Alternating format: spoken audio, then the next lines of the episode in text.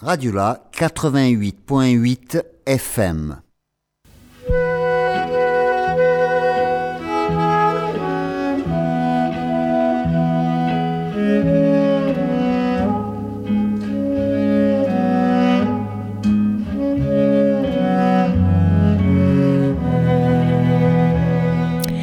À Radiola, nous sommes plutôt curieux de ce qui s'invente ici et là sur les terrains de la santé mentale.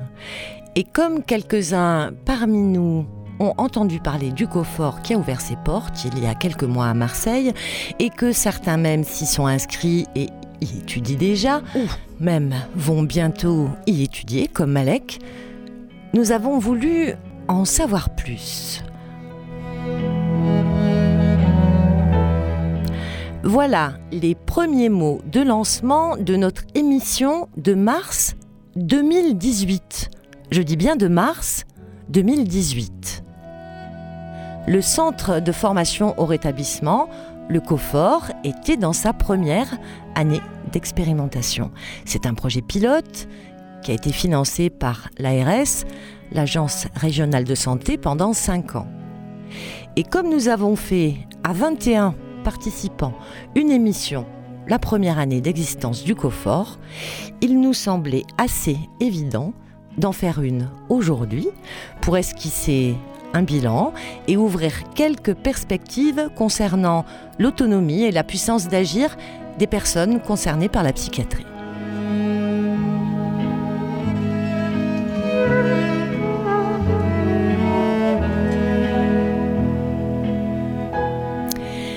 Cette émission a été préparée de façon croisée par des participants de ce centre de formation au rétablissement, le COFOR, et de Radiola. Aujourd'hui, au micro, il y a Dina, il y a Jean-François, il y a Malek, Christelle, Anita, Manu, Jérôme, Fanny, Carole, Dominique, et j'en oublie certainement, qui ont collecté les paroles de Pierre Pascal, Souleymane, Aurélie et nous allons d'ailleurs commencer par écouter un extrait d'entretien qui a été réalisé avec Aurélie Tinland. Elle est chercheuse en santé publique et psychiatre. Elle est rattachée à l'équipe Mars, à la réhabilitation psychosociale. Elle est spécialisée en psychiatrie sociale. Tu peux nous éclairer un peu sur ce qu'est la psychiatrie sociale, Jean-François, ou je continue à dérouler euh, Ah, bah, ce, je- que, ce que j'ai noté? Bah, je pense que tu noter de- des très bonnes informations parce qu'on te les a données. Mais euh, la psychologie euh, ou la psychiatrie sociale, on pourrait dire que c'est considérer l'humain et non la clinique, et donc donner plus de place aux sentiments, à l'émotion, à la réalité. Jean-François, euh, merci d'être avec nous aujourd'hui. Bah, merci de nous recevoir. Tu es coordinateur Oui. au COFOR. Euh, et je vais te demander un petit point de vocabulaire. Euh, on parlait tout à l'heure, au-delà de ce que je viens déjà de te demander, mais on, disait tout à l'heure que euh, notre moment et notre monde étaient remplis comme ça de lettres qui s'enchaînent les unes aux autres. Avec Aurélie, on va repartir aux origines du COFOR. Elle peut pas être là avec nous, alors on est allé faire notre travail de pratique radiophonique en se rendant auprès d'elle et en collectant sa parole. Et elle va ancrer euh, l'histoire du COFOR euh, là où elle a démarré, à savoir dans une équipe qui s'appelle Mars. Est-ce qu'on peut juste savoir de quoi il s'agit? Et puis on écoute Aurélie. Alors, c'est une équipe mobile en santé mentale, euh, donc portée par la PHM, et donc ils, ils sont dans la rue, ils vont au contact des gens en difficulté. On avait une stagiaire, une travailleuse père, euh, qui s'appelait Céline Le Tailleur et qui était en stage dans l'équipe Mars, qui est l'équipe dans laquelle je travaille. Et c'est quelqu'un qui avait fait des sciences de l'éducation. Et je pense que ce projet, il est beaucoup lié aussi à cette rencontre. Que à l'équipe Mars, à l'époque, il y avait des ateliers qui correspondent un peu au cours du COFOR, des ateliers bien-être qui étaient animés par Belkacem, et des ateliers euh, VRAP, c'est-à-dire un peu l'ancêtre du module plan de rétablissement, qui était animé par Julien et Nico. Et en fait, euh, ces, ateliers, comme ils étaient réservés à l'équipe Mars, faits à l'intérieur d'un hôpital d'une certaine manière, même si on n'a pas des locaux dans l'hôpital, et qu'il n'y avait pas cette rémunération, euh, il y avait très peu de participants puisque c'était assez fermé finalement, et c'était difficile d'ouvrir. Donc euh, il y avait des limites à être dans l'équipe Mars, il y avait des limites à s'adresser que à un certain type de, public. Et aussi, il y avait ce problème que les gens, ils avaient du mal à faire la continuité. Euh, d'où l'idée de rémunérer les personnes en se disant, bah, finalement, on va, si on pouvait proposer des vraies formations dans un vrai cadre de formation, eh ben, on, sortirait de quelque chose d'associatif où on met une salle. Et vraiment, ce qu'on fait là, c'est créer du savoir sur le rétablissement avec les personnes concernées. Et, le projet, il est il y a eu cette opportunité euh, dont Christophe Lançon, euh, le professeur Lançon, m'a parlé d'un appel à projet accompagnement à l'autonomie en santé. Il ne s'adressait pas aux troubles psychiques, mais forcément, euh, notre projet pouvait facilement s'inscrire là-dedans.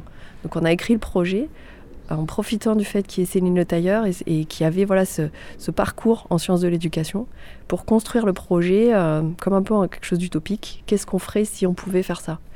Et donc on s'est basé sur le modèle des Recovery College, euh, qui est un modèle anglo-saxon, et on l'a adapté euh, en le rendant un peu plus utopique que le modèle, euh, le modèle général, puisqu'on nous proposait un financement pendant 5 ans. Donc le, le, COFOR, il s'est fait voilà, à partir de, choses qui existaient déjà dans l'équipe Mars et à partir de, l'implication très militante pour le coup de, Céline Le Tailleur euh, qui, euh, qui, était prête à, bosser sur ce projet. Et puis on a rapidement rencontré Solidarité Réhabilitation et Geneviève Auboiroux qui était vice-présidente de l'association et qui, nous a aidés, qui a accepté de porter le projet parce que tout ça, ça s'est fait euh, l'été à l'arrache et, et elle a accepté de porter le projet et elle s'est tout de suite, elle a tout de suite eu envie de, s'engager aussi dans le projet sans vraiment savoir à quoi ça allait ressembler en fait. Et donc après, bah, une fois qu'on a obtenu les financements, euh, euh, c'est un peu cette idée de qu'est-ce qui nous a surpris, c'est que bah, le projet, on ne savait pas du tout où ça allait aller et on l'a mené sur des bases très claires. En fait, on a dit bah, il faut qu'il y ait un maximum de personnes concernées, il faut que tout soit transparent, il faut que tout soit enregistré, il faut que tout soit euh, fait par les personnes concernées. Et on a tout remis en cause depuis le début, sans savoir où ça allait aller. Euh, on avait identifié des modules en disant bah, faudrait qu'il y ait des cours de ça, de ça, de ça, de ça, mais on ne savait pas en fait si ça allait vraiment avoir lieu. Et c'est les gens qui sont venus au début, les étudiants potentiels, qui ont construit le programme et qui ont identifié euh, euh, des, ressorts, quoi, qui ont identifié cette histoire d'égalité salariale, qui ont dit bah, il faut que tout le monde soit payé pareil, il faut des choses qui n'étaient pas écrites comme ça dans le projet, mais qui ont été réinventées par les étudiants. Et on s'est retrouvé finalement à comparer du modèle initial avec un taux de, de, de, père aidant vraiment beaucoup supérieur à, ce qui est. Et ça, c'est vraiment génial. Mmh. Et en fait, on pensait qu'on allait être un peu envahi par les professionnels et ça s'est pas du tout passé. En fait, les professionnels ne sont pas emparés des choses. Par contre, les usagers se sont emparés à fond. Et euh, ça a été le, moi, le, premier exemple de participation euh, réelle que j'ai vu parce qu'on pouvait avoir envie de faire de la participation. On essayait de faire de la participation à l'équipe Mars, des journées, de la paire et danse, des trucs comme ça, qui sont de, la participation. Mais la participation, comme dans le COFOR, c'est là qu'on se rend compte que les gens ils participent quand ils ont vraiment le pouvoir en fait. C'est qu'à partir du moment où les gens ils avaient les budgets et qu'on a dit bah voilà, budget c'est ça, qu'est-ce qu'on en fait? Euh, là ils se sont dit ah ouais il y a quand même du pouvoir là. On peut vraiment faire les choses. Et ben ça a marché en fait. Et ça c'est euh, et la dynamique un confort euh, ça semble fragile quand même de dire bah finalement les gens c'est les facilitateurs ceux qui ont envie de proposer quelque chose ils le proposent. Et puis si ça le fait pas et ben tant mieux ça sera régulé par les étudiants eux-mêmes grâce au système des évaluations bah, ça paraît un peu euh, foufou, quoi. Mais en fait, euh, ça fait cinq ans que ça fonctionne quand même. Donc, euh, c'est des systèmes qui, qui, marchent en fait sur la participation des gens. Et dans le COFOR, ce qui est vraiment étonnant, c'est le renouvellement qu'il y a tout le temps. C'est-à-dire qu'il y a tout le temps des nouvelles personnes qui arrivent et qui disent ah mon Dieu, mais en fait, je m'auto-stigmatise à mort et je suis capable de faire des choses. Et après, les gens, ils ont des parcours, ils reprennent leur vie, ils font d'autres choses, ou ils restent dans le confort. Et ça, c'est magique parce qu'à chaque fois, on se dit, putain, c'est une génération magique, c'est la première génération. Après, on s'est dit, ah, c'est la deuxième génération. et puis maintenant, bah, on est habitué en fait à ce qu'à chaque fois, les nouveaux étudiants du confort, il y a des personnes qui se révèlent, qui font des trucs de fou. Et euh, c'est génial, quoi. Ça, c'est. Ça, c'est je sais pas, c'est magnifique quoi. Alors ben, je crois que tu viens de répondre. Qu'est-ce qui t'a surprise dans le bilan des 5 ans? C'est le taux de justement de personnes, le nombre de personnes qui reviennent à l'emploi, qui reprennent des études, qui refont leur vie. Euh, ça c'est hallucinant quoi. Euh, ah, c'est vraiment un, c'est vraiment un truc qui m'a vraiment surpris quoi. Mm. Euh, On, a, on, avait peur aussi de donner que quatre modules, mais qu'est-ce que les gens vont faire après, ta, Et en fait, euh, euh, voilà, ça nous permet aussi de ne pas avoir un pool de gens qui restent tout le temps à l'intérieur du coffre, les gens font autre chose. Enfin, c'est, c'est, ça, c'est quelque chose de, de fort, ouais. Alors Malek, euh, euh, je disais dans l'introduction, dans cette émission qu'on a fait en 2018, que toi tu allais intégrer le COFOR. Euh, tu l'as fait, tu as eu un, parcours dans ce centre de rétablissement ou dans cette école, comme tu dis, Dina, c'est pas mal aussi. École. Qu'est-ce que tu y as fait et comment ça va aujourd'hui? Ben, Bonjour, voilà, donc moi je suis ancien étudiant au COFOR. J'ai participé aux quatre modules, j'ai bien apprécié, ça m'a permis d'acquérir des connaissances et des techniques. Par exemple, mhm. le module bien-être, donc euh, il y avait du pilate, yoga, du dessin, self-défense. Ça m'a apporté du positif. Ça me mettait en forme pour la journée, pour rejoindre le gym parenthèse à, 13h30. Mhm. Parce que, bon, le bien-être, par exemple, ça commence, euh, les séances commençaient à 9h15 au dojo à la Timone, dont j'ai pris des photos, je les ai encore. Tu as l'épreuve je regarde parce que euh, le dojo c'est magnifique, c'est un endroit magnifique. Mhm. Le dojo de la Timone, c'est un endroit magnifique. Ouais, c'est en fait c'est une salle qui était louée. C'était en fait ça appartenait à des japonais. Ah oui, un vrai dojo. Ouais, un vrai dojo. On, rentrait euh, pieds nus quoi. Qui malheureusement n'existe plus. Ah mince. heureusement que tu as pris des photos, Malek. J'ai pris des photos, mm. je, les consulte toujours. Donc, alors, nos coachs, moi je ne dis pas facilitateur, je dis les coachs Belkacem et Bernard, nous ont enseigné des techniques de sport, mhm. c'est-à-dire euh, travailler en binôme, euh, s'entraider entre, nous, euh, comment se servir de son corps dans les meilleures conditions. Le, vendredi matin, on faisait du dessin avec Camille à l'IRTS. Donc l'IRTS, moi, c'est un lieu que j'adore, c'est un lieu apaisant. Alors on peut dire ce que c'est l'IRTS, Jean-François euh, L'Institut régional du travail social. Où est hébergé euh, le COFOR Le COFOR, en partenariat depuis euh, le début. Donc l'IRTS, j'ai connu des personnes intéressantes et sympathiques, donc je, garde un bon souvenir. Donc j'ai vécu une expérience originale, ça m'a fait découvrir des, activités adaptées à mes besoins. Mhm. Donc, donc, en ce moment, je, je fais du bénévolat et j'essaie de, me rappeler les techniques. D'appliquer. Mhm. D'appliquer les techniques que j'avais prises au bien-être pour m'aider parce que je, je déchargeais camion, tout ça, et j'essaie de me souvenir. Mm. Donc, euh, je souhaite une bonne continuation au confort et aux futurs étudiants. Super. Merci beaucoup, Malek. Euh, on, va, enchaîner comme ça les, témoignages tout au long de, cette émission. Euh, on avait envie de faire là, euh, Dina et Christelle, un, un, petit point sur la situation actuelle avec toi, Jean-François, puisqu'on est voilà dans ce moment charnière là. de l'aboutissement de quelque chose. Et évidemment, la question qui nous brûle les lèvres, c'est qu'est-ce que ça va devenir? Mais je vous laisse faire, Dina, Dina et Christelle et Jean-François. Alors, cher Jean-François, coordinateur euh, du COFOR, je voulais d'abord te demander d'où tu viens, ton parcours de vie et ton parcours universitaire. Alors, je suis breton d'origine, comme tout breton, migre beaucoup, donc euh, je me retrouve en région PACA depuis trois ans. Mon parcours de vie, c'est un peu un parcours atypique, hein, comme beaucoup d'entre vous, comme euh, beaucoup d'entre nous. j'ai étudié les arts du spectacle, comme la communication, comme les sciences politiques, hein, j'ai été un peu partout. Et sur ma route, j'ai rencontré des gens du secteur associatif euh, sur Marseille et, et ça s'est enchaîné. Alors, c'est peut-être Christelle maintenant. Du coup, euh, bonjour Jean-François. Peux-tu nous dire comment tu as connu le COFOR, s'il te plaît? Eh ben, C'est justement dans ce milieu associatif hein, qui est assez effervescent. Euh, on a de la chance hein, à Marseille. Mhm, c'est vrai. Et, donc, de rencontres, j'ai entendu parler d'un projet en santé mentale, un domaine qui, qui m'était totalement éloigné. Et j'ai recherché, j'étais à ce moment-là dans une posture euh, de coordinateur des services administratifs, euh, un statut régional qui était euh, très vertical, qui n'était pas du tout avec, qui allait pas du tout en accord avec mes opinions. Hiérarchique, tu veux dire? Hiérarchique, vertical et très masculin, homme blanc, enfin le, classique qu'on rejette tous aujourd'hui. je me suis retrouvé là, voilà, à faire des recherches hein, sur ce, projet, puis une rencontre, des entretiens, et et on a dit qu'on allait travailler ensemble. Cher Jean-François, pourquoi as-tu envie de participer au projet COFOR euh, Justement pour cette horizontalité. On m'a expliqué dès le début que c'était un travail, euh, une réflexion commune, une co-construction, co-participatif. Et donc, euh, je, je, pris, je me suis pris l'affection pour cette idée, même si sur le moment ça paraissait abstrait. C'était innovant, tu disais Innovant, mais et même, enfin, c'est un incubateur d'envie ce, système-là. C'est, j'ai, mis du temps à, me décider. Hein. J'ai pris quelques semaines. Je vais pas quitter mes conditions comme ça au hasard.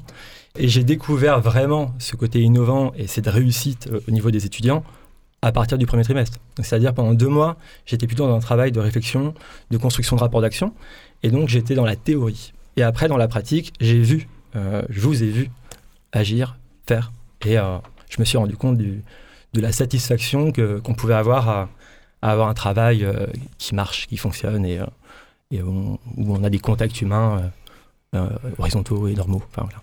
Comme disait Nelly, du coup, on arrive au bilan, enfin, au bout de, donc, de cinq ans. Euh, quel bilan tu dresses du coup?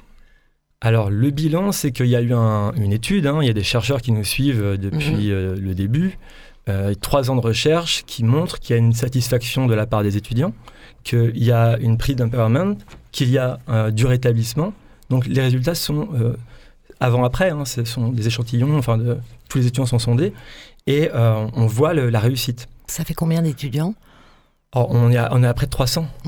305 ans et, euh, et, on, et ça ne fait qu'augmenter. Donc euh, il y a une demande euh, énorme. Donc on a des listes d'attente et on regrette de ne pas pouvoir s'agrandir. Le projet COFOR en est où pour aujourd'hui? Alors aujourd'hui, donc au bout de 5 ans, on bénéficiait d'un financement issu du ministère de la Santé, donc la Direction générale de la santé, et donc payé par l'Agence régionale de santé PACA. Au bout de 5 ans, on a le soutien local. C'est-à-dire que Mme Tonnerre et Boudou, qui travaillent à l'Agence régionale de santé euh, euh, de la région PACA, nous soutiennent. Elles ont financé le projet euh, jusqu'au 31 décembre 2022 et, et certainement en 2023. C'est parti pour devenir une institution locale. Plus d'indépendance, plus d'autonomie donc tout autant d'indépendance, tout autant d'autonomie. En fait, il y a de la confiance qui se crée. Euh, on les remercie hein, pour ce soutien. C'était, euh, on, on, était dans le doute hein, jusqu'à un, un, moment du mois de mars, vraiment dans la difficulté. Et, d'avoir euh, voilà, ces soutiens institutionnels, ces financeurs, ça donne envie de faire plus. Merci beaucoup, Jean-François. Merci.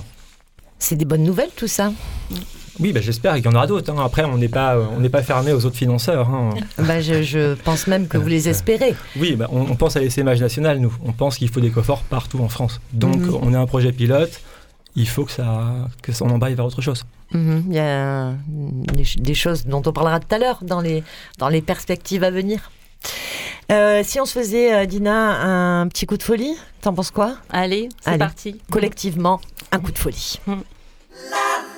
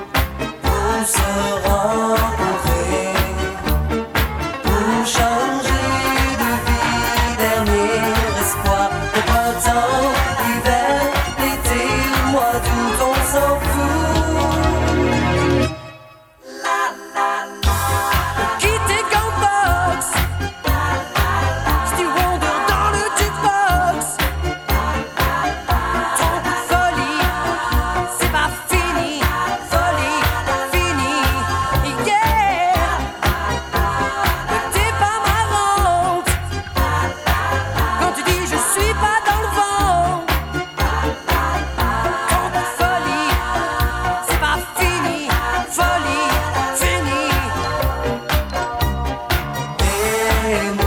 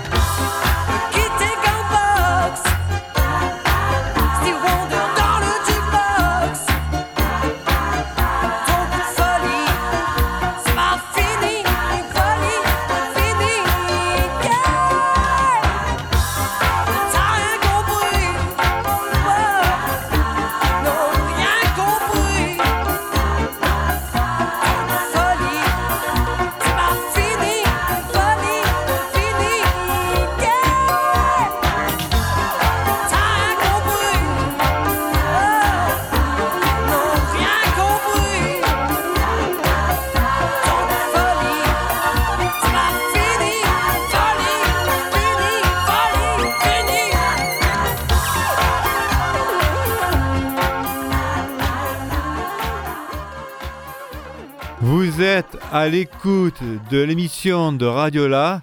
Aujourd'hui, spécial COFOR, centre de formation au rétablissement. Yes, merci Manu. Jérôme, on est allé, bonjour, on est allé, on le disait tout à l'heure, à la collecte de, paroles, pour ceux qui ne, peuvent pas être euh, ici aujourd'hui euh, parmi nous. Quand on a préparé l'émission, vous avez tous euh, été désireux qu'on entende la parole de Pierre Pascal. Je ne sais plus si c'est toi qui allais l'interviewer, mais tu vas nous raconter tout ça. D'accord. Bonjour aux auditeurs de la grenouille. L'interview qui va suivre nous a donné un certain mal à le monter, comme atteint par une étrange malédiction. Presque. Notre invité, Pierre Pascal, est un médecin patricien en addictologie, service psychiatrique à l'hôpital Pitié-Salpêtrière, dans le 13e à Paris. Pour l'occasion, il est descendu sur Marseille, mercredi 11 pour échanger avec des étudiants euh, du COFOR et l'après-midi pour participer et réaliser une interview dans le cadre de Radiola, jeudi pour intervenir dans le cadre du module Vivre avec, coordonné par Carole. Ayant égaré mon cartable par mégarde Comment? Contenant la fameuse carte mémoire où était enregistré l'échange du mercredi matin, Denis a pris l'initiative de réaliser une interview de Pierre Pascal dans des conditions certes un peu agitées. À vous de découvrir sa vision de la pratique de la psychiatrie. Est-ce que le confort, ça change la pratique de la psychiatrie? Alors pour moi, ça l'a changé et je pense qu'effectivement, c'est le, futur de la psychiatrie. C'est un exemple de, pratiques très différentes euh, que j'ai découvert moi dans les années 2015-2016 en étant participant aux discussions qui ont fait émerger ce nouveau projet. D'accord. Et donc un peu dans, les discussions de ce matin, c'était euh, comment la psychiatrie peut devenir plus humaine? C'est une, vraie question. Et qu'est-ce que ça veut dire plus humaine? C'est d'abord, je pense que tout le monde ressent ça. Et moi, je le ressens à chaque fois. J'apprends à déconstruire justement mon discours, à déconstruire ma pratique pour l'enrichir de la perception de la place de la personne qui, qui a des troubles psychiques. On a tendance dans la pratique euh, traditionnelle à considérer que le soignant a le savoir et que la, personne qui a des troubles psychiques soit ne connaît pas, donc il a à subir notre traitement, notre diagnostic, à l'accepter et à suivre nos, consignes. On ne tient pas compte du savoir expérientiel, c'est-à-dire du savoir de vivre avec et de se battre tous les jours avec contre le trouble qui, qui nous perturbe. C'est un nouveau savoir que moi j'apprends progressivement à chaque fois que je descends au confort par la, parole, bah, donner libre euh, cet échange que se produit euh, dans l'animation de groupe sur... Euh, moi j'anime deux groupes. Le groupe Comment parler à son psychiatre. Donc j'explique quelle est la position de, du médecin soignant et du soignant. Et les autres échangent en répondant par bah, l'expérience qu'ils ont de leur propre pratique, de leur psychiatre ou de leur psychologue ou de leur infirmière qui leur a dit des choses à un moment donné et de leur parcours. Ce qui, ce qui m'a marqué, c'était que, en fait, on parlait, euh, les, les, autres euh, soignants, en fait, sont froids et distants. on disait que tu étais différent. On disait, je vous aime bien, docteur, euh, il faut être souple, car vous expliquez beaucoup et que le soin était consenti, jamais forcé. Enfin, ouais, oui, oui. Bah, c'est le, compliment que moi je préfère qu'on donne. C'est vous expliquez beaucoup parce que ça veut dire que je donne l'information aux gens pour qu'ils soient en capacité de comprendre ce que je leur propose et d'accepter ou pas. C'est la base du soin. Le soin en général, qu'il soit psychique ou qu'il soit physique, a deux qualités. D'après euh, bah, le serment d'Hippocrate qu'on a tous euh, juré de suivre quand on devient médecin, c'est que le soin doit être éclairé, donc on doit avoir l'information suffisante pour le comprendre, et consenti, c'est-à-dire, euh, voilà, il doit être libre, librement avec ces informations, on doit dire oui avant de prendre un traitement, avant d'avoir une conduite imposée, etc. Du fait qu'on raccourcisse l'étape, on ne fasse pas assez d'efforts dans l'étape de l'information aux personnes, pour moi, détruit le, soin. Et la confiance qui s'établit et qui est nécessaire à un soin performant. Donc, au niveau de notre échange, il y a eu aussi que tu as accepté d'abandonner, d'avoir du pouvoir sur le patient. Oui, bah c'est ce. J'ai l'impression qu'on nous forme, hein. c'est une déformation qu'on acquiert progressivement à travers notre formation à l'université, qu'on serait les seuls à avoir ce pouvoir de, reconnaître la maladie et de savoir la soigner. Alors, un, soigner la maladie, c'est une utopie. On soulage les gens, mais la maladie reste très souvent. Donc apprendre à vivre avec est aussi important que d'être capable que de, soulager. Nous accompagnons les, gens pendant un moment de leur souffrance, mais on détermine pas leur vie. C'est là toute la... Ce qu'apprend justement l'alternative du, confort et du soin autour du rétablissement, c'est que la vie dure, avec les troubles aussi.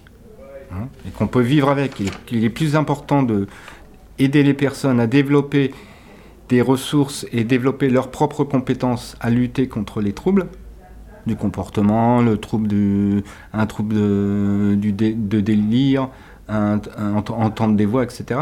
Cette gêne et ce côté en plus très particulier, très individuel, qui va faire la différence avec les autres, nous soignants, nous devons justement bah, accepter, qu'on ne connaît pas ces symptômes, à moins de les avoir vécus euh, personnellement, et que deux, il y a une compétence qui, au-delà de les supprimer, n'est pas la solution.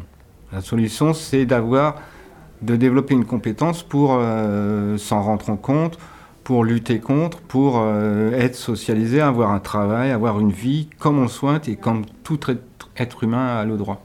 On a, parlé également que le COFOR, c'était une école du courage et qu'il y avait une nouvelle approche de la psychiatrie innovante euh, moderne et l'ancienne génération de, la psychiatrie. Est-ce que tu peux nous en dire quelques mots? Alors, le, le COFOR, c'est fait sur le modèle d'un enseignement, hein. mais c'est un enseignement particulier, d'une part parce que les thèmes et les intervenants sont choisis par les étudiants eux-mêmes, mais j'avais dit ce mot, c'était une école du courage pour moi, parce que les gens se livrent et livrent des choses intimes. Tout simplement, ils le font parce que justement, le, groupe partage, c'est un vrai lieu de partage. On n'a pas peur d'être jugé. On peut dire j'entends des voix euh, sans être sanctionné. On peut dire euh, j'ai eu de la souffrance, on m'a fait mal, mes parents m'ont fait mal, on peut être précis, on va pas être jugé.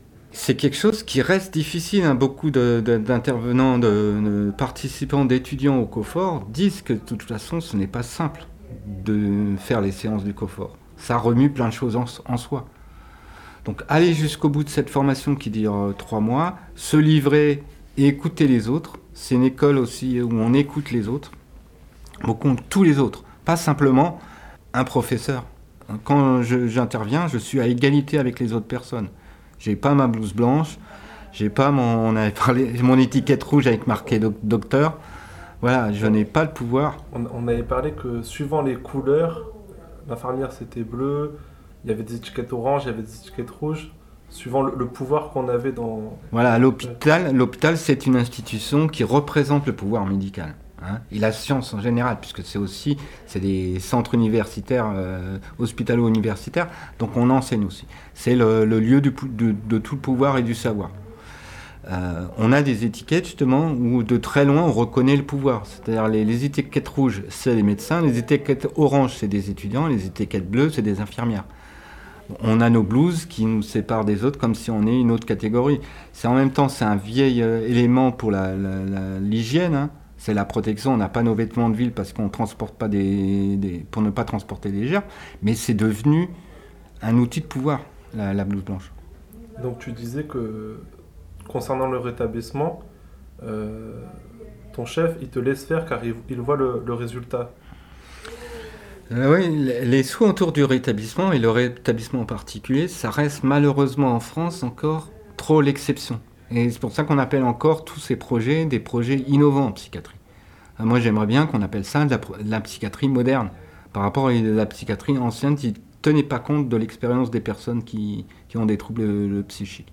Le responsable de l'unité où je travaille, clairement dit qu'il ne connaît pas, et que pour lui, ça lui paraît pas euh, possible de fonctionner comme ça. Mais il sait comment je fonctionne et euh, il reconnaît que ça, apporte quelque chose. Il voit bien que j'ai une relation avec des personnes qui sont très en souffrance, des personnes qui associent troubles psychiques précarité, qui rend encore plus difficile, plus les addictions, plus des comportements addictifs, qui rend les situations et l'approche très difficile. Il voit que moi j'ai un lien, j'arrive très facilement à faire un lien particulier avec ces personnes et avoir des résultats euh, et des soulagements. Donc il, me laisse faire. Il sait que je viens justement au confort tous, les trois mois. Il me laisse aussi, on organise le service pour que je puisse être libéré et faire ce, ce travail d'animation ici à Marseille. Voilà, donc ça avance tout doucement, tout doucement. Au moins il voit qu'il y a quelque chose. Et on, on en avait conclu ce matin que tu repartais avec de l'espoir, car voir les gens dix ans après qui vont bien, ça faisait du bien. Tout à fait. C'est moi, je, viens, j'apporte. J'espère que j'apporte, et c'est ce que me renvoient tous les, étu- les étudiants tous les trois mois. J'apporte quelque chose puisqu'ils me demandent de, re- de revenir. Mais moi, je, prends quelque chose aussi au, co- au confort. Ce nouveau savoir par les mots, les, mots qu'utilisent les personnes pour décrire leur vie, leurs moments de difficulté, leurs moments de souffrance, leurs moments de- d'encouragement au contraire, leurs moments de succès. Les mots qu'ils utilisent, je les réutilise moi dans ma pratique quotidienne pour montrer aux gens que je les comprends. Et en fait, ça leur parle parce que c'est des mots qui potentiellement ils pourraient utiliser aussi pour décrire ce qu'ils ressentent. Donc voilà, moi ça améliore ma pratique et puis ça améliore ma vie personnelle aussi parce que moi je connais aussi, j'ai connu euh, de la souffrance psychique, euh, j'ai eu la maladie euh, mentale est très présente dans ma famille. Donc voilà, j'ai vécu avec, mais pour moi, c'était pas des gens malades, c'était ma mère, c'était mes frères et sœurs. euh, donc voilà, c'était des gens que, j'aimais et que j'aime toujours, même s'ils ont ces, maladies. Donc, mais il m'en est resté plein de questions. Et je trouve une partie des réponses à travers les mots et l'expérience que les gens veulent bien, au confort, veulent bien partager. Voilà, je viens pour un- partage, moi aussi. Je donne et je prends, comme chacun euh, prend un petit peu au confort et repart et mène sa vie avec. Merci Pierre-Pascal. Merci Denis. Et donc c'était le docteur Pierre-Pascal Vandini, euh, médecin à Paris, euh, qui était du bassin marseillais à l'origine et qui intervient très régulièrement au Foucault-Fort et qui fait euh, des séances ouvertes pour nous avec euh, brio. Merci beaucoup. Et on entendait effectivement euh, la vie euh, de l'atelier Radiola qui était juste à côté euh, de, de l'entretien. C'est ça, Jérôme, en- entre euh, Denis euh, et ce médecin psychiatre Oui, ça a été un peu agité dans le sens où le, le Zoom captait euh, deux ateliers, donc la, la petite ouais, on salle. était nombreux. Voilà, et la, la grande salle où on était nombreux et le son quand même passé. Donc voilà. C'est vrai qu'il y a eu un autre enregistrement donc d'Aurélie Tinland, et cette fois-ci, c'était les oiseaux qu'on entendait. Ouais. Voilà, donc euh, c'est c'est une petite touche de, disons, assez originale au niveau de, de la captation. de- de- au départ, c'est des choses qu'on qu'on ne prévoit pas, Mhm. qu'on qu'on entende des oiseaux, qu'on entende euh, des personnes parler. Voilà, donc c'est le- les joies de l'enregistrement avec un zoom. Et des conditions de l'enregistrement euh, de nos outils. En parlant d'outils, d'ailleurs, euh, un des outils qui est utilisé dans le COFOR pour permettre euh, à tout le monde de, se réempiler, de s'apaiser, ça c'est bon pour toutes les personnes qui y vivent. Et ce sont certaines techniques de relaxation. Et tu as eu envie, Dina, de nous faire partager quelque chose et de nous donner comme ça à vivre ici dans le studio. Chers euh, que vous soyez dans votre cuisine. Alors attention si vous êtes dans la voiture, sinon installez-vous, euh, si vous n'êtes pas en voiture, euh, installez-vous confortablement pour euh, quelques toutes petites minutes de relaxation guidée par la voix souriante de Dina. Fermez les yeux. Respirez profondément. Quelles sont les deux dernières choses en gardant les yeux fermés que vous venez de voir? Respirez.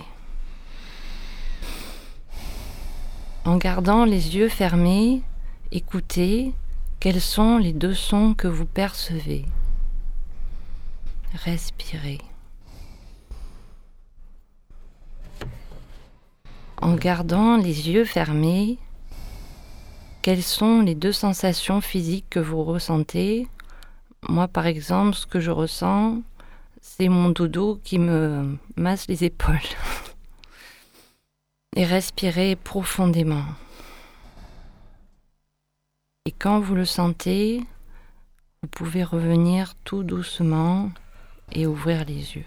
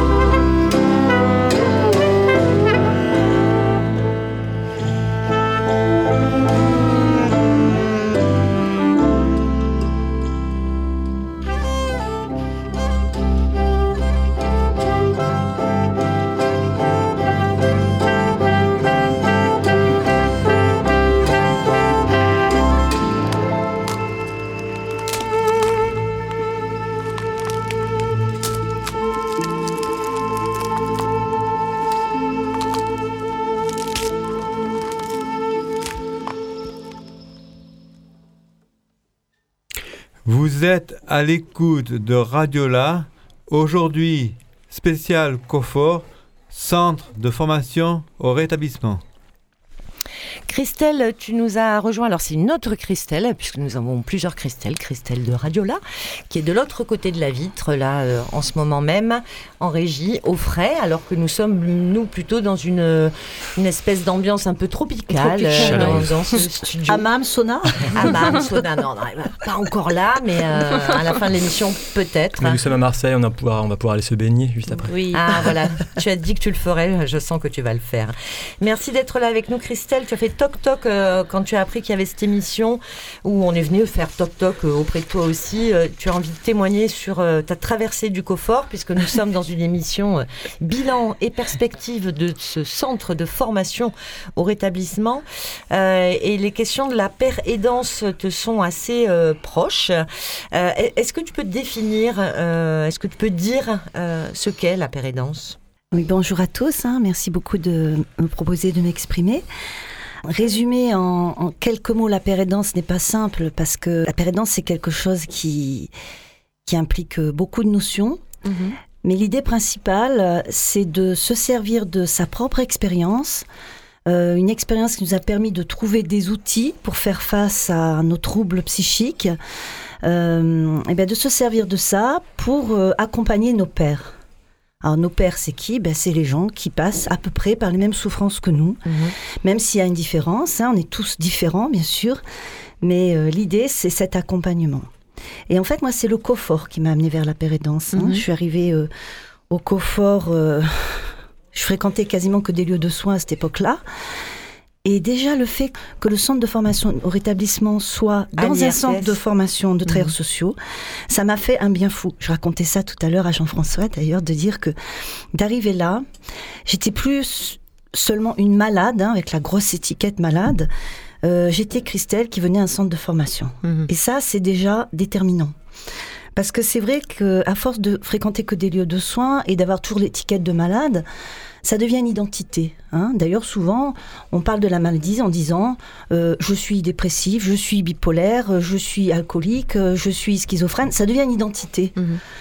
Or, une maladie n'est pas une, entité- une identité. Et au COFOR, j'ai appris justement à ce que, bah maintenant, moi je dis, voilà, je suis Christelle, porteuse d'une maladie psychique. Et je suis plein d'autres choses. J'ai pu me, justement me réapproprier toutes ces choses que j'avais dans ma vie et qui étaient encore possibles.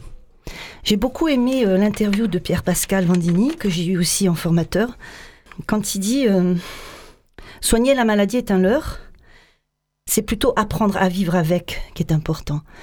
Et au COFOR, on apprend à vivre avec. Et du coup, elle prend plus toute la place.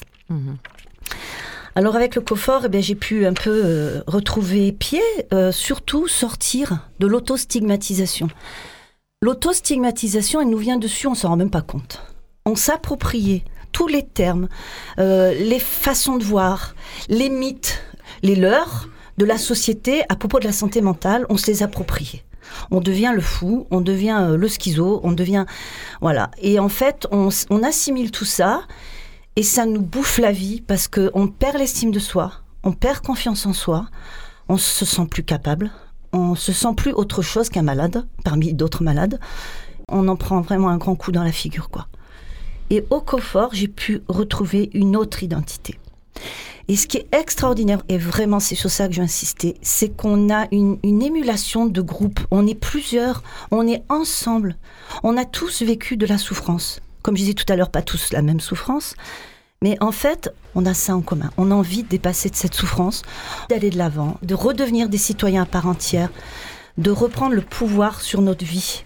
La, la notion d'empowerment, moi j'aime bien ce mot, même je suis pas trop anglophone, mais il sonne bien. Oui, c'est reprendre du pouvoir sur notre vie. Et c'est ça euh, ce dont parlait Pierre Pascal tout à l'heure.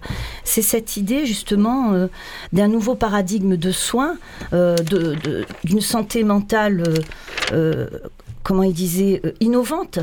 C'est sortir de tous ces chemins où le malade n'est plus qu'un malade. Une fois le diagnostic posé, bah, la vie est finie, il n'y a plus d'espoir. C'est des choses qui sont dites à des patients et à leur famille. Monsieur, madame, votre fils est schizophrène, votre fille est bipolaire, c'est fini. Ou monsieur, votre épouse est bipolaire, elle ne sera plus jamais la femme que vous avez connue. C'est des choses que j'ai entendues de la part des patients, qu'on se, qu'on se confie les uns aux autres au confort. Or, c'est faux tout ça. Il y a plein de choses possibles. Il y a plein de choses possibles. Puisque la guérison n'est pas possible, le rétablissement est possible, on peut avoir une vie satisfaisante, on peut trouver des outils, des moyens, des astuces.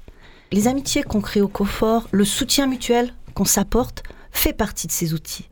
Le groupe, être ensemble, lutter ensemble contre tout ça, avec les autres étudiants, avec les coordinateurs, les facilitateurs, ça fait partie des outils. Quand j'ai commencé à aller mieux, à m'approprier tout ça, ben, j'ai eu envie de le partager. Mhm. Et c'est là où je me suis tournée vers la pérédance. J'ai trouvé du soutien auprès du COFOR, puisqu'il y a le cinquième module, qui permet quand même d'avoir, euh, de commencer un petit peu à trouver une posture, hein, à réfléchir à qu'est-ce que c'est la pérédance. Et puis ensuite, euh, j'ai pu aussi intégrer l'association Esper Pro, qui euh, porte la plateforme Père, les pères aidants de la ville de Marseille. Voilà, moi j'y suis en tant que bénévole, j'ai des collègues qui sont salariés. Ça se développe, ça fait deux ans que l'association existe. Et on, fait des accompagnements, euh, voilà, en binôme, on travaille. On propose pas mal de choses. On fait de la formation aussi. Grâce au COFOR, j'ai pu aussi devenir formatrice en premier secours en santé mentale. Donc j'ai aussi cette chance d'être formatrice c'est chouette quand même par rapport à quand je suis arrivée au début où mes seules sorties c'était l'hôpital de jour. Euh, quel, chemin? Quel chemin? J'ai des fois j'ai des médecins dans mes cours. j'ai, mhm. Parmi les participants, on a l'autre fois on a eu un médecin et qui est très content de ces deux jours de formation et qui nous remercie. Mhm. Donc c'est ouais, c'est vraiment très chouette que le COFOR ça ouvre beaucoup de portes parce que le COFOR a des partenaires notamment l'IRTS qui propose une préformation au travail social, médico-social, donc euh, qui s'appelle Oasis, qui est ouvert aux personnes qui ont une RQTH, hein, une reconnaissance en qualité de travail handicapé. C'est une belle formation. On a plusieurs étudiants du COFOR qui l'ont fait après avoir fait le COFOR. Il y en a un qui est en train de finir son école d'éducateur spécialisé. On a un jeune homme qui a repris euh, sa formation d'infirmier qu'il avait dû arrêter à cause de ses troubles. On a un étudiant qui est en train de devenir botaniste, qui aimerait être euh, guide botaniste. Voilà, il y a, y a des tas de possibilités après, après le COFOR. La pérédance peut en être une, mais il y a des tas de choses possibles. C'est une ouverture sur la vie, une ouverture sur des tas de choses. Il y a des gens qui sont plus branchés sur le bénévolat, qui vont s'engager dans des gemmes, dans des œuvres caritatives. C'est un peu un tremplin. Donc moi, je remercie beaucoup le COFOR et je vous remercie de m'avoir donné la possibilité d'en parler ici. Bah, tu en as tellement bien parlé euh, qu'on aurait eu vraiment tort de s'en priver. Merci beaucoup à toi, Christelle. Et puis on espère te, te, revoir parmi nous, t'entendre. Euh, Radiola, euh, je, l'espère, fait partie de ce maillage dont tu parles et qui est si nécessaire euh, et que les choses se, se connectent encore plus les, les, unes avec les autres. On va en parler tout à l'heure avec, avec Carole. tu as fait référence, Christelle, euh, au cinquième module. Alors, euh, je, ne peux pas m'empêcher d'en parler de ce cinquième module parce que dans la première émission euh, que, nous avons fait, alors que le COFOR était quand même tout naissant dans, dans ces quatre premiers modules, il était déjà réfléchi un cinquième module sur la pérédance qui, je crois, va ou a vu le jour sous peu, mais comme quoi toutes ces choses-là aussi euh, doivent prendre leur temps pour se construire, se développer, s'asseoir. Euh. Effectivement, euh, dès le deuxième trimestre, une grosse partie des étudiants du COFOR ont validé leurs quatre modules. Il s'est posé la question qu'est-ce qu'on fait après. J'étais pas encore là à ce moment-là, à ce poste, hein, mais ils ont construit un cinquième module qui se voulait un peu plus professionnalisant, donc avec d'autres outils, euh, vraiment pour euh, se fortifier et avoir les, savoir-faire pour aller euh, vers les métiers de la pérédance. c'est un cinquième module qui n'était pas financé sur le projet, donc on a autofinancé avec des économies d'un côté et, la construction des étudiants bénévolement derrière. Donc tout s'est co-construit et ce cinquième module, il perdure depuis le début hein, du, projet et actuellement, là, on est dans une phase où euh, la demande se fait d'avoir une formation professionnalisante. Donc, On mhm. est en réflexion encore, professionnalisant. Et là, on passe à une deuxième, enfin, on passe à une étape. Peut-être que la formation professionnalisante arrivera après, mais pour l'instant, on passe à une étape majeure, c'est en faire un diplôme. Donc, on est en train de créer un diplôme universitaire avec, euh, en partenariat avec l'AMU, euh, et encore une fois, avec nos soutiens euh, du début, hein, l'IRTS et nos soutiens euh, en cours, hein, Esper Pro, elle l'a rappelé tout à l'heure Christelle, qui, sont, qui nous aident à co-construire, hein, qui sont là du début à la fin, toujours là avec nous chaque trimestre et également dans cette phase de, de diplôme. Quels sont les... les tu, en as rapidement euh, touché deux mots euh, tout à l'heure, mais, mais peut-être que tu as plus d'éléments à nous faire partager. Tu disais cette intention d'essaimer euh, est-ce que c'est euh, pour l'instant de l'envie euh, qui, bah voilà, sort quand on entend le, type de témoignage que, que tu viens de faire, Christelle, et vous avez été beaucoup dans, ces qualités de parole-là, en récoltant comment les choses ont été vécues. Tu, parles d'essaimage. Est-ce que c'est possible? Est-ce que... Alors c'est possible. C'est possible. il va falloir le faire. Donc maintenant, c'est quand, comment? On va, on va sortir euh, l'évaluation hein, du, du, COFOR, enfin du modèle, euh, enfin c'est pas nous, c'est l'AAS, euh, les, les, chercheurs qui vont donc analyser notre travail.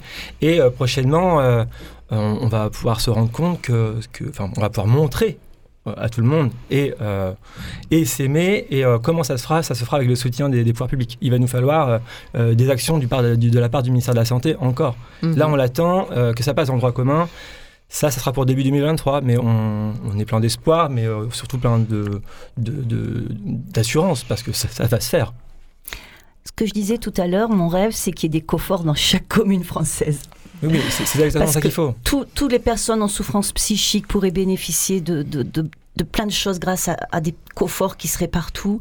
Parce que la souffrance psychique, je voudrais quand même préciser qu'il n'y a pas eux, les malades mentaux, et les autres, nous, souvent, parce que ceux qui parlent comme ça, ils disent nous et eux.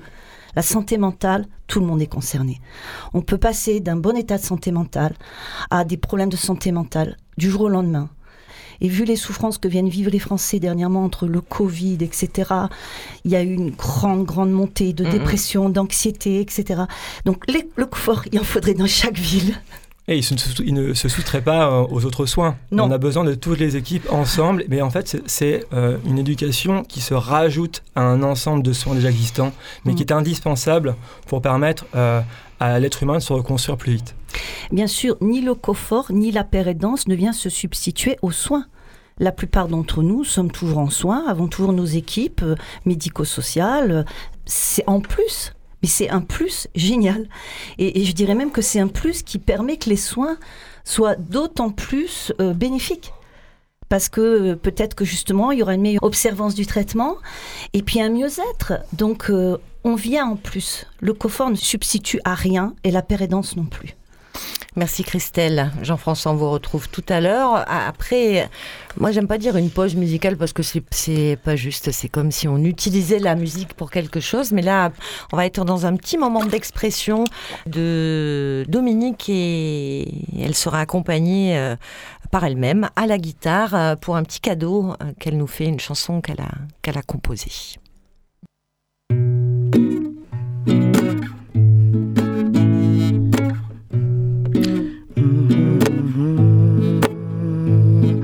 Le cul entre les chaises du balèze. Tu cries des mots qui pèsent que tu relis sur toutes les vitrines de nos nuits. C'est Mimi un cauchemar, baby. Toi, tu n'es que de ta vie. Va Mimi, un culture qu'on détruit. En ces temps de crimes que l'Arménie Mamie, millions d'espoir qu'on pourrit. Millions de barrières que pourra faire la poésie. Pour ces millions d'odeurs qu'on oublie. Pour malheureux dollars, baby. C'est tout un univers qu'on renie. Qu'aurait préféré l'amour au profit? Entre deux je me dis, peu importe la mélodie, s'il y a que le qui compte dans la vie, y a la mer qui gronde jusqu'ici. Moi je suis comme chez Rabat dans ces mille et nuits. Je profite à fond mon sursis. J'ai mis millions de rêves, baby. Je joue sa plus belle comédie. Autant de pas perdus pour l'économie qui a entamé ce grand monopoly. Pour malheureux dollar, baby. Toi, t'aurais sûrement plébiscité la vie. Mais ça prend tout ton temps, ta survie. Nouveau virus, dernière technologie. Moi j'ai l'obsession des rivières qui prennent leur lit. Encore des millions de rêves, baby. La foule, la fièvre, et ma plume qui a pris la couleur la couleur des oiseaux du paradis. L'odeur du feu, des astres qui brillent et des tas d'histoires d'eau, baby. Des tas de radeaux engloutis et toutes ces sirènes confites. Tous ceux qui pêchent pour le storyboard et les coucous qui squattent pour parents, baby. Mais la rivière qui prend son lit, les sorcières et les sans d'esprit. Mais la rivière qui reprend son lit, et la lune.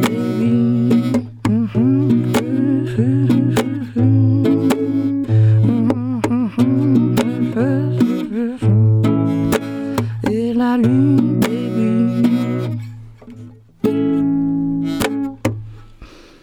Merci beaucoup Dominique pour ce live dans les studios de Radiola qui fait aujourd'hui une spéciale co-fort. Merci Dominique. Oui, tu peux applaudir Nina, bien sûr, on peut tous applaudir.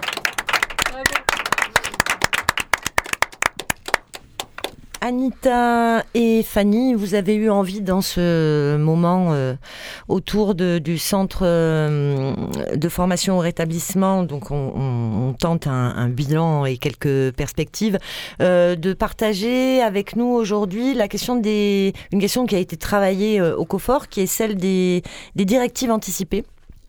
Donc euh, vous avez créé un espèce de trio avec Dina. Euh, on vous laisse faire et, et nous partager euh, ce que vous avez réfléchi et qui peut être utile à beaucoup d'entre nous.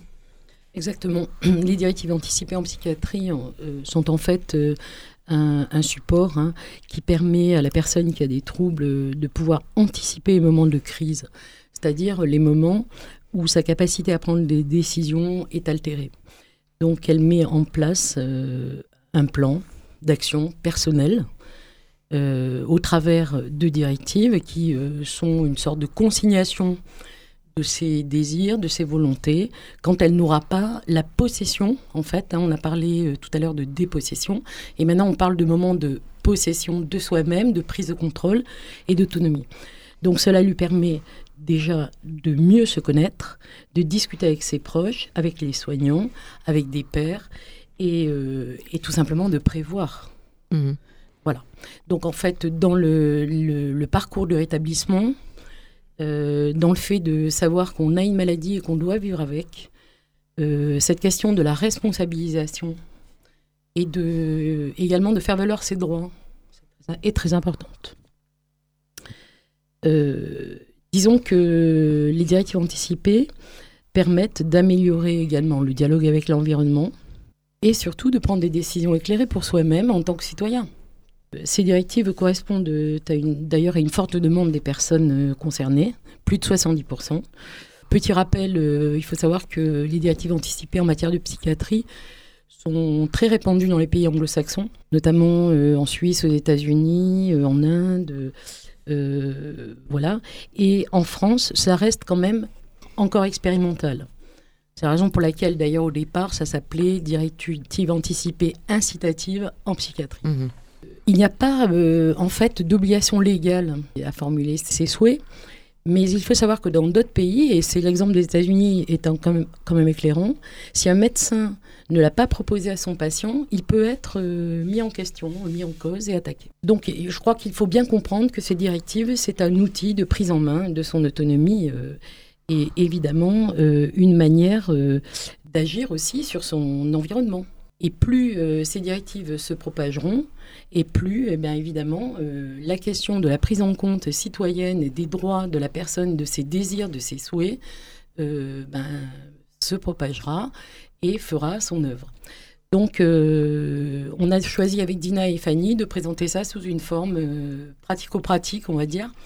On va servir du fameux formulaire, qui est un formulaire euh, que l'on peut trouver euh, pour répondre aux questions qui vont ne pas manquer d'être posées, qu'on peut trouver en fait dans le module plan de rétablissement du COFOR, dont nous parlons aujourd'hui, ainsi qu'auprès de pères aidants, euh, en particulier auprès de, des pères aidants d'Esper Pro. Juste une petite précision. Je crois que d'ailleurs tous les modules sont accessibles sur Internet ou je me trompe Alors, euh, on a du contenu, des ressources qui sont Mhm. accessibles via notre site internet. Cependant, non, le- les, les cours se font en, en présentiel. C'est très Mhm. important d'être en collectif et, euh, et donc c'est pour ça qu'on a la liste d'attente. Non, les cours se font vraiment en présentiel.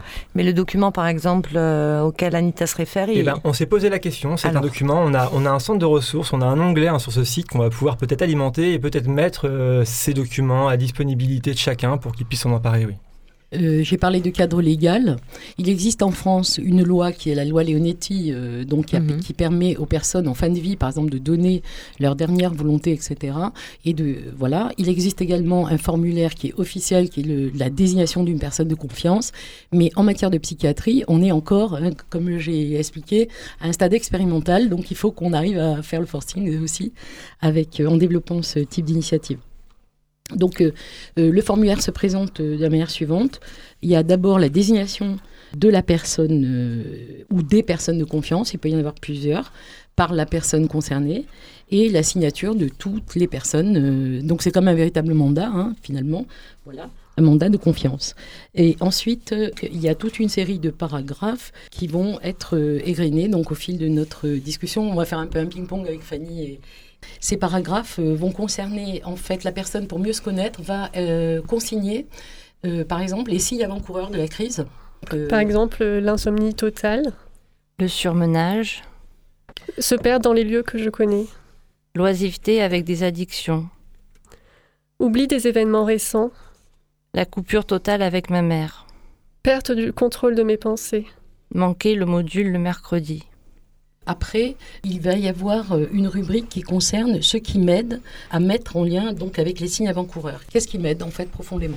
Écouter une relaxation guidée, M'obliger au repos, activer l'historique de mes trajets sur mon téléphone, me recentrer sur le module, la présence de mes amis, aller à la mer avec mon amie Graziella, l'humour et la dédramatisation, en parler avec quelqu'un qui a ma pathologie. Donc il y a également une rubrique euh, qui euh, suit, qui est ce qui, ne- ce qui ne m'aide pas. Mhm. Donc là aussi, c'est important de dire ce qui m'aide, ce qui m'aide pas. consulter les écrans, Rester isolé longtemps, me forcer à me lever pour reprendre un rythme, me demander 5 à 10 fois ça va, la présence familiale, me laisser aller complètement, rester seul, entendre des voix. Ensuite, euh, il va- on va demander, euh, la personne va formuler aussi dans une rubrique les signes de fin de crise, c'est-à-dire quand ça va un peu mieux, quand ça va mieux. j'arrive à suivre une émission de radio, Je me sens plus sereine. je dors 10 heures par nuit, Je recommence à parler avec mes amis. je critique mes idées délirantes, J'ai envie de faire du yoga. je me repère à nouveau dans le temps, Je chante. Il y a aussi évidemment euh, des parties. Alors bon, là on vous a donné des exemples, mais il y a des parties plus confidentielles. Par exemple, il y a une rubrique qui dit en cas de mise en danger euh, que je demande qu'on fasse ou qu'on ne fasse pas. Voilà. Donc ça c'est plus confidentiel. Ensuite, on a une partie en cas de crise, ce qui m'aide et ce qui ne m'aide pas. Donc ce qui m'aide en cas de crise, par exemple, ça, on peut donner Bah, un ou ça, deux ça peut être euh, rattraper mes heures de sommeil, par exemple, moi j'ai mis ça, et ce qui m'aide pas, ça pourrait être euh, de me laisser seule euh, trop longtemps, et, ou Ouais. avoir des permissions accompagnées plutôt que seule. Ouais, je suis d'accord. Moi, ce qui m'aide, c'est quand on est calme et rassurant ou quand on me fait rire. Et euh, ce qui m'aide pas, c'est euh, être hypocrite sur ce que j'ai fait ou être hypocrite dans ce qui va se passer, comme ça arrive fréquemment chez les pompiers qui sont très souriants quand euh, ils m'emmènent aux urgences psychiatriques et, et qui me parlent de ma formation que je vais bientôt attaquer, alors qu'en fait ils savent pertinemment que je vais finir dans un service de réorientation horrible, quoi. Voilà. Mais j'ai rien contre les pompiers. c'est vrai qu'ils savent bien jouer la comédie, donc l'hypocrisie ne m'aide pas. Et euh, donc en, en fait, euh, il y a alors donc comme ça, on déroule tout le formulaire. euh, il y a également une rubrique sur les traitements. La personne peut consigner les traitements qu'elle estime lui convenir et ceux qu'elle estime ne pas lui convenir. Dans les traitements, bon, on va pas dérouler parce qu'on va pas de- donner les noms des laboratoires, etc. En revanche, on peut dire que dans les traitements, il y a également des traitements tout simples comme de la naturopathie, comme du yoga, comme des choses comme ça aussi. Ça peut être aussi des traitements, des soins qui font du bien à la personne. Je sais pas ce que vous en pensez. Oui, comme les bains de mer aussi. Oui, par exemple. Mhm. oui. Oui, c'est pas que du médicament, quoi. Il y a aussi les soins qu'on s'est fabriqués nous-mêmes et qui nous font du bien à nous-mêmes, quoi. Dans le document, il y a le choix du lieu d'hospitalisation. C'est-à-dire que la personne désigne le lieu euh, dans lequel elle souhaite être- hospitalisée. Elle peut également dire qu'elle ne veut pas être hospitalisée ou qu'elle veut ne, ne- ne pas être hospitalisée dans aucun lieu. Et, et il y a aussi les alternatives à l'hospitalisation qu'elle choisit ou les dispositifs d'accompagnement qu'elle peut désigner. C'est ça. Ça. Mais là, on donnera pas les noms des. Non, on donnera pas. Des- Non, on donnera pas parce que euh, ah, d'abord c'est comme tout le monde l'a compris, c'est un plan d'action personnel, donc c'est Mm. personnel, c'est confidentiel. Euh, ce qu'il faut dire et redire, c'est que c'est un outil d'abord pour la personne, pour une sorte de reprise de possession euh, de l'ensemble de sa, hum, ben, de son parcours aussi quelque part, c'est faire le point et euh, également euh, pour aller un peu plus loin, on va dire que c'est très efficace lorsque un tiers, des tiers interviennent avec la personne. C'est-à-dire qu'il est fortement, en effet, conseillé que des pères aidants aident aussi, ou des proches, ou des gens en qui la confiance est, acquise. Voilà. Et ensuite, le document, pour rebondir un peu aussi sur l'histoire de la citoyenneté et de la reprise de possession de ses droits, euh, c'est vrai que c'est un document qui, pour l'instant, n'a pas une valeur véritablement légale, tout en disant que euh, ce document, c'est déjà quand même un mandat à une personne de confiance. Il peut être déposé chez toute personne euh, évidemment de confiance, auprès d'un médecin. Les mandants peuvent être aussi des avocats. D'accord Donc en fait, euh, on comprend bien que euh, l'utilisation des- de, de ce formulaire rempli par la personne et le développement des directives anticipées en matière de psychiatrie peuvent permettre en effet euh, ben, justement aux personnes largement de reprendre leurs droits et leur vie en main. Oui, et puis depuis peu, on peut aussi le, le mettre dans le dossier patient de la PHM, si on est hospitalisé sur Marseille. Oui, exactement. Oui, et aussi dire que les directives anticipées en psychiatrie, elles n'ont pas encore de valeur légale. Et la personne de confiance, elle, elle a une valeur légale parce qu'elle peut venir là où on se retrouve et faire valoir nos droits et faire prendre les décisions qui sont importantes, euh, justement parce qu'elles auront été faire valoir tout ce qui est écrit sur euh, le plan des AIP. Vous l'avez rempli dans quelles euh, conditions ce, ce formulaire de directive anticipée euh Est-ce que vous avez fait ça au COFOR? Est-ce Oui. que vous avez fait ça en, en dehors? Est-ce que Non, c'est dans le cadre du plan de, rétablissement. On, on l'a fait sur euh, trois, deux ou trois sessions et on était en binôme pour le remplir, quoi. Voilà. Et après, dans le cas du cinquième module et à terme lors du DU, Voilà. euh, ce document, apprendre à faire remplir ce document, devient un savoir-faire que nos médiateurs en santé père pourront euh, utiliser euh, lorsqu'ils seront en poste. Vous avez fait le tour toutes les trois On n'a jamais fait le tour, oui, hein, mais on a euh, fait c'est ça, voilà. mais est-ce que vous avez fait un premier tour? Oui, absolument.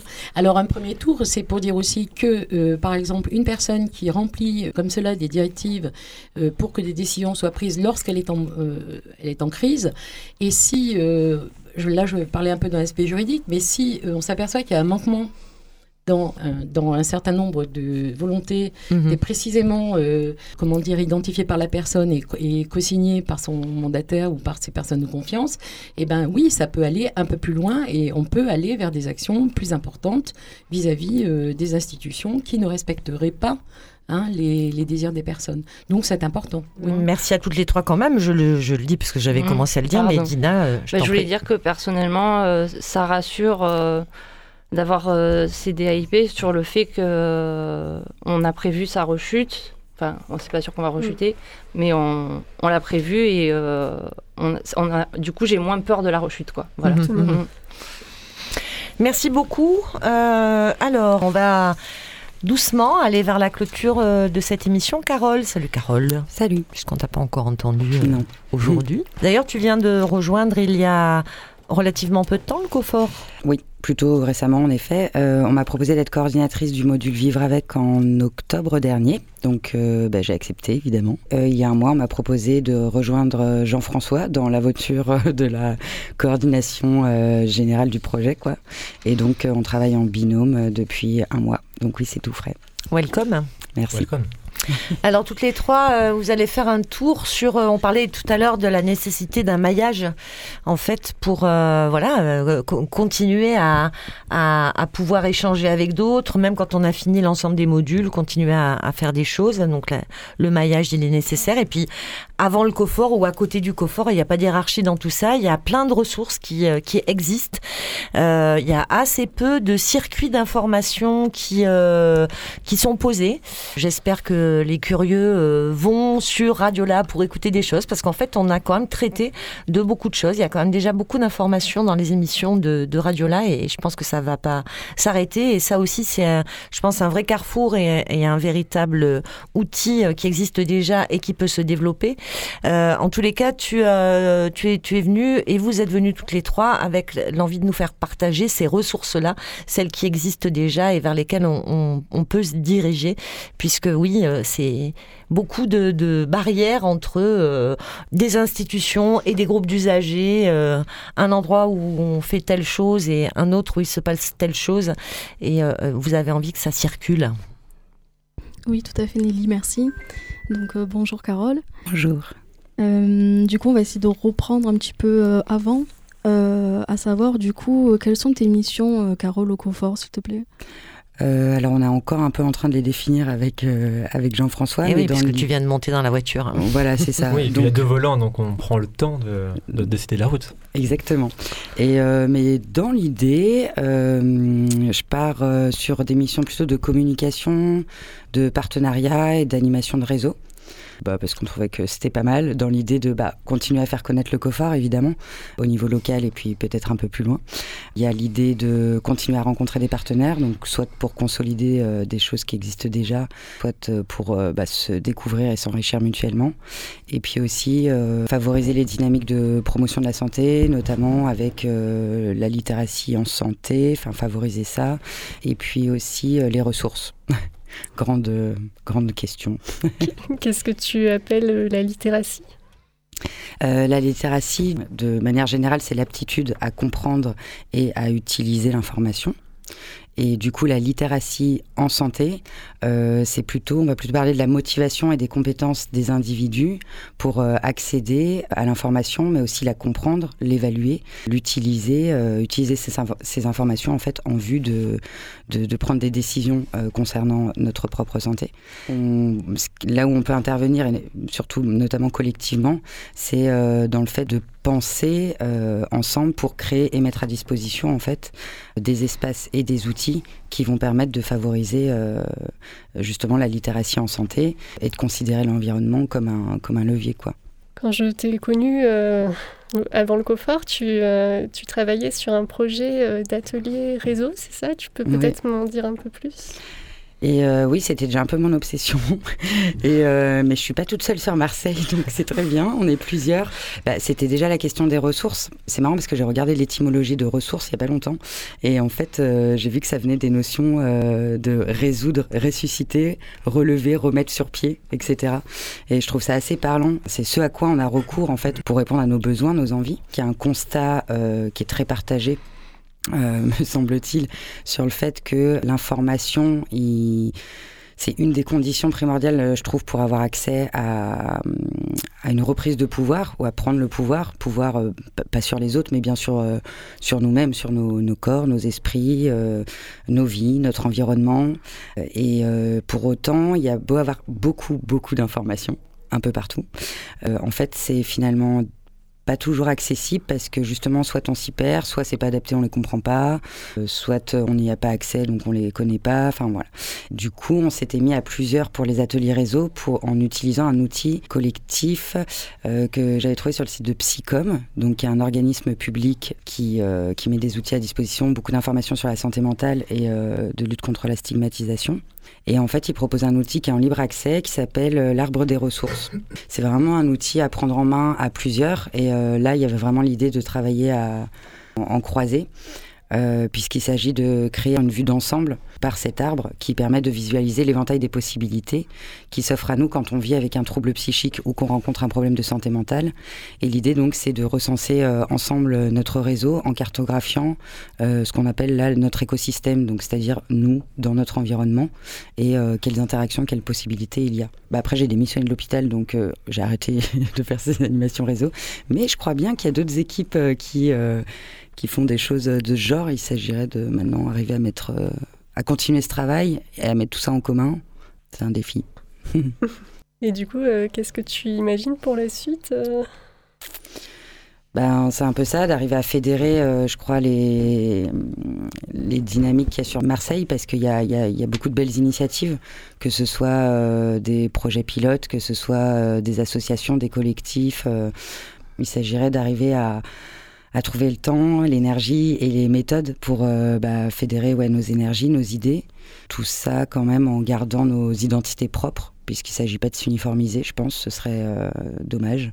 Et, euh, mais voilà, d'arriver à, à aller vers une vision partagée et, euh, et des pistes d'action communes et euh, à partager euh, et faire circuler l'information justement euh, à tous et toutes. Merci. Merci, Caroline. Ben, merci à toutes les trois. Euh, et puis euh, à très vite, euh, Carole, par ici ou par là, puisqu'on t'a reçu au micro de Radio Grenouille il n'y a pas longtemps aussi, euh, sur la quinzaine stupéfiante. Tout à. Donc, euh, à bientôt par ici ou par là. Alors, est-ce qu'il y a parmi nous. Oui, Dina, tu es là. Euh, Dina, est-ce que tu veux venir raconter une histoire de petit poisson bleu? Parce que je crois qu'on va l'écouter maintenant, le petit poisson bleu. Dans cette émission, il y a des chansons composées par les gens qui sont là, c'est complètement dingue. Cette chanson, tu l'as composée avec ton doudou? Avec mon doudou, euh, en fait, j'ai écrit les paroles parce que Marie, nouvelle étudiante du COFOR, m'a entraînée dans une histoire euh, de week-end où je découche. J'aime pas découcher parce que ça me fatigue et ça me stresse. Mais bon, je me suis dit, je me donne un petit défi, il n'y a pas mon doudou et je vais à cette soirée. Et euh, en fait, c'était une soirée vraiment très belle où euh, chacun avait un temps pour présenter un petit truc artistique qu'il Mhm. avait fait. Donc on a vraiment vu de tout. Euh, une dame danser avec une jupe Sophie, euh, des bolas sur des sons de guitare. euh, moi j'ai fait mon poème sur l'anarchisme. et bah, c'était une superbe soirée. Puis le lendemain, je devais aller chez ma mère à Toulon. Donc, quelle aventure d'avoir découché et en plus d'aller chez sa mère à Toulon. Et en fait, lors de cette soirée, bah, il y a un garçon qui m'a raconté Tu connais, tu sais ce qui arrive aux poissons quand on leur met la lumière dans la, dans la face quoi, du Dans les poisson. yeux, mhm. Voilà, dans les yeux. Bah, ils se bloquent et ils bougent plus. Et voilà, et du coup, quand j'étais de- le lendemain matin dans le train pour aller voir ma maman, j'ai écrit les paroles de la chanson Le poisson bleu.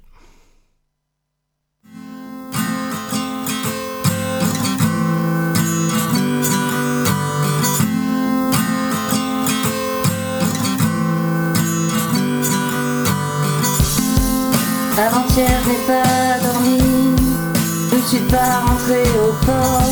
J'ai surveillé le navire toute la nuit, jusqu'à l'épuisement du corps.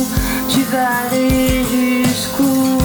Je creuse toute seule mon trou. Je suis sur une île végétale. J'ai péché pour transmettre la charité. J'ai péché pour transmettre la charité. Je suis un poisson bleu. La lumière m'éblouit et me bloque. J'aime la noirceur des eaux profondes. J'aime me reposer avec une blonde. Je suis un poisson bleu. La lumière m'éblouit et me bloque.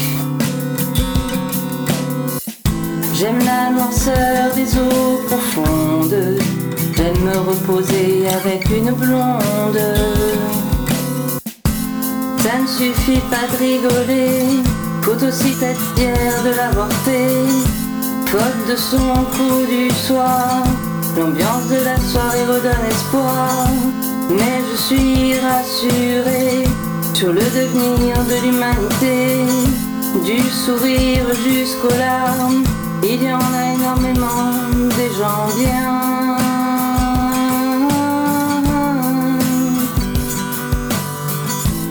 Je suis un poisson bleu, la lumière m'éblouit et me bloque. J'aime la noirceur des eaux profondes, j'aime me reposer avec une blonde. Je suis un poisson bleu, la lumière m'éblouit et me bloque. J'aime la noirceur des eaux profondes, j'aime me reposer avec une blonde. J'avais mon frère dans ma chaussure, j'avais ma phrase clé, j'avais l'anarchisme à défendre et une place à prendre. Une créature surnaturelle avec les voiles de sa jupe Sophie. On a chanté ensemble zombie, les bolas ont dansé au son de la guitare.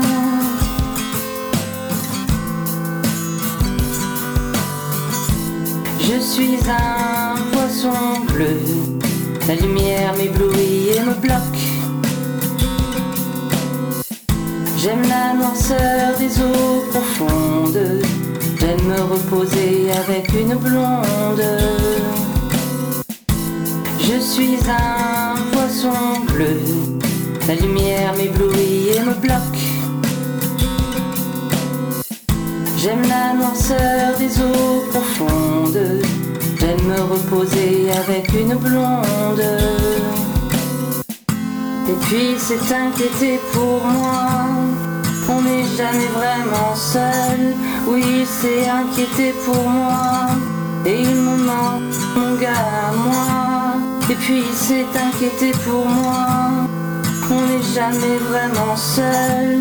Oui, il s'est inquiété pour moi, et il me manque mon gars à moi.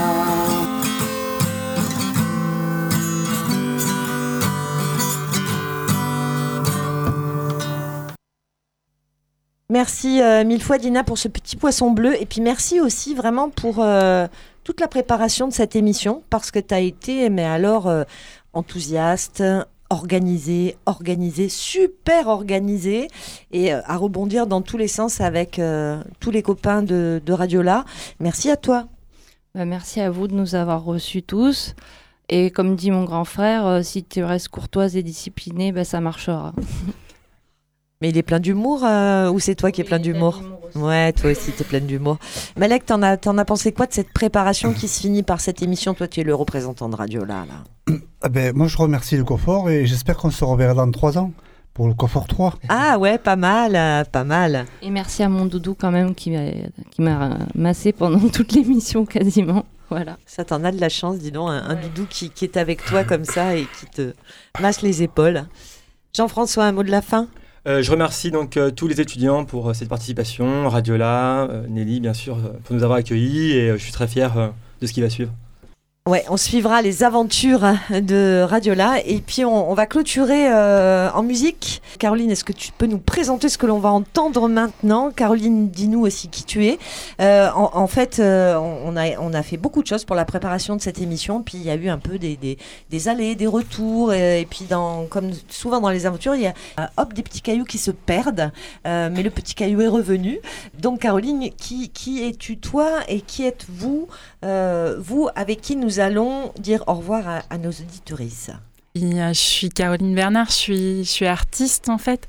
Et c'est vrai que, je sais pas si on est un caillou ou un tsunami, mais en gros, on redébarque de Genève. On est la vague marseillaise, marseillaise qui est partie à Genève, et puis on redébarque de Genève où on était sur scène pour le projet euh, et le spectacle At the End You Will Love Me au théâtre de Saint-Gervais euh, du 12 au 21 mai euh, 2022 dernier. Et on, a, on est rentré il y a donc dix jours. En fait, c'est un projet qu'on a euh, avec euh, mon ami Valerio, Saïd Manzamini, et une dizaine d'autres personnes que j'ai pas le temps de citer maintenant parce que c'est une grosse équipe où on présente l'histoire de notre vie et cette histoire de rupture que peut être la psychiatrie, mais dans une forme poétique et artistique et surtout musicale et explosive. Et on est rentré euh, plein de sérénité, de bonheur et de chaleur tellement les retours du public étaient incroyables. Voilà. Merci euh, à toi pour cette présentation qui nous intéresse beaucoup. Tu viens de faire un super teaser, donc c'est évident. Euh, copines et copains, on vous retrouvera très très vite sur les ondes de Grenouille et dans Radiola. Les gars, c'est à vous.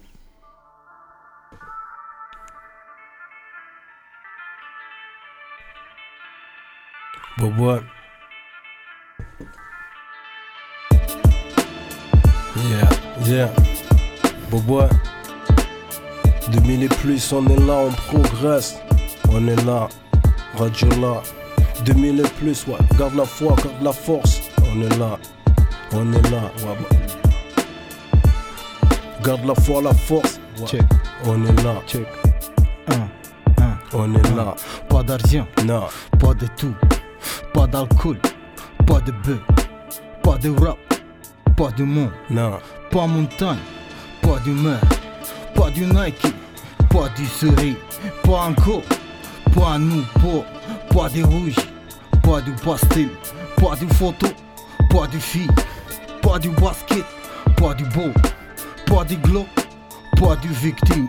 I don't give a fuck, I sing for the moment. I walk like I took an eye for an eye, a tooth for a tooth. Au revoir, bye. Bye, bye, bye. On est là, ouais, pas une trouvaille, ok. On est là, eh, c'est pour Radio là, ok. Direct live de la fraîcheur, on fait avec euh, chaque jour, on défraîcheur. C'est comme ça que ça se passe, frérot. Prends soin de toi et tes tiens. C'est comme ça que ça se passe, frérot. Spécial impro tien, représente pour les miens, ceux qui tiennent le coup malgré tout. Ok, crée l'espoir et escorte à nouveau. C'est comme ça que ça se passe. Dédicace Super Pro, tous ceux qui sont venus présents représentent chaque jour au monde des pentes, ouais. Aucun confort, autour de nous on crée quand même. Regarde le confort, fait avec, ok. Rap sans effort, Komodo, la famille représente. On est là, eh. On est là, eh. Garde la foi, on est là, radio là. Tch, tch. On est là, faux, faux, faux, faux. Maman, ma Volvo, police, popo, no more, Gifona.